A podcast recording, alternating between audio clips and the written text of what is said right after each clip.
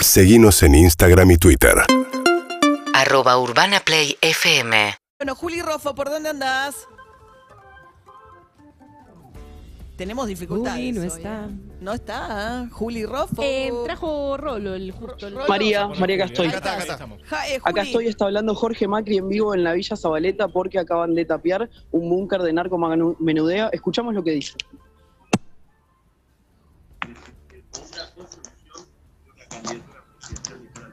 Bueno, no estamos escuchando No, absolutamente nada. en Una, este una candidatura presidencial si no es gestionando cuando la gente te dio la posibilidad de gestionar. A cada uno de nosotros nos ha puesto en un rol.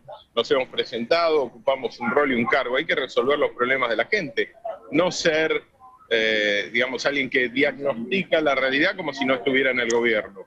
Eh, por otro lado, veo una vicepresidenta muy eh, enojada, por ejemplo, por las agresiones que sufrió su despacho en el Congreso, de un movimiento social que ella misma alimentó y que defendió cuando ese movimiento social agredió a nuestro gobierno y, al Congreso. ¿no? ¿Se acuerdan? El gordo mortero, la marcha al Congreso, toneladas de piedras. Ese mismo MTR es el que agrede el despacho hoy de, de la vicepresidenta. El problema es que cuando uno eh, monta sistemas que no son institucionales, que son anárquicos y agresivos, después sufre las consecuencias también cuando a uno le toca estar en el gobierno.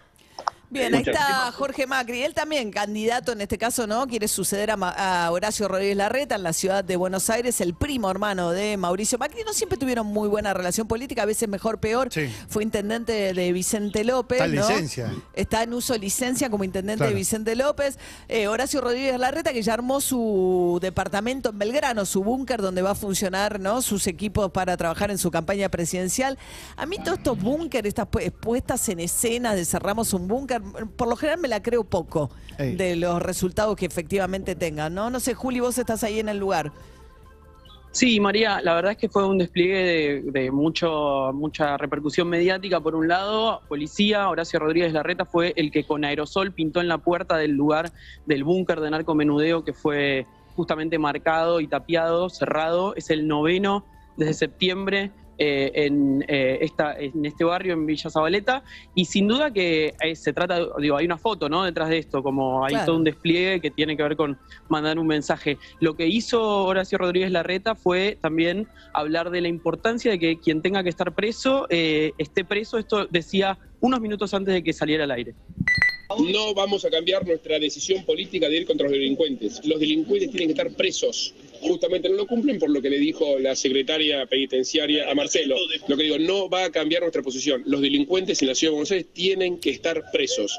Más allá que el gobierno nacional los quiera liberar, nosotros no vamos a cambiar. El gobierno libera presos. Ya lo hizo durante la pandemia y queda claro en lo que le dijeron a Marcelo de Alessandro que en la ciudad se meten demasiada gente presa. No es demasiados. Los delincuentes tienen que estar presos. A ver, dos cosas, Juli. Hay una primero que el gobierno no liberó presos en pandemia, le que liberó en su momento que había dado la indicación de revisar la situación de ciertos presos en plena pandemia fue el jefe de los fiscales de la provincia de Buenos Aires, Gerardo Contegrán. Julio. Julio, perdón. Julio Julio. Contegrán, Julio. nombrado por María Eugenia Vidal. O sea, la idea de que el gobierno soltó, abrió las puertas a las cárceles es una idea que no se verifica.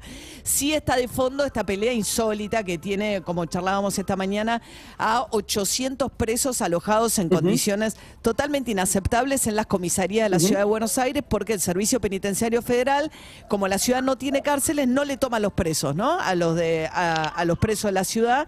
Y hubo una fuga en Chacarita porque las conde- abren la puerta. Nos contaba esta mañana de Alessandro que para darles de comer no hay baños en las comisarías para los presos, hay 800.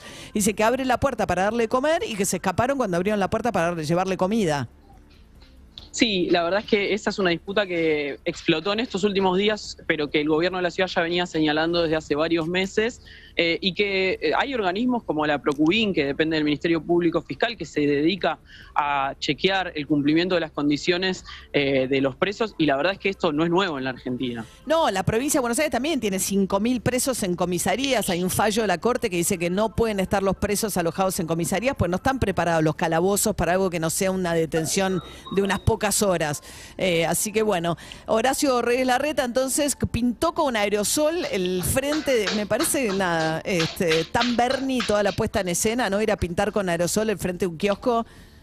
Sí, pintó con aerosol y hubo un trabajo de tapiado y soldadura en, en, en búnker donde funcionaba este espacio de venta en narcomenudeo. Ok, bienvenido sea, si efectivamente están, este, pero no sé qué rol tiene el Poder Ejecutivo tampoco en esto, ¿no? Supuestamente, supongo, ¿no?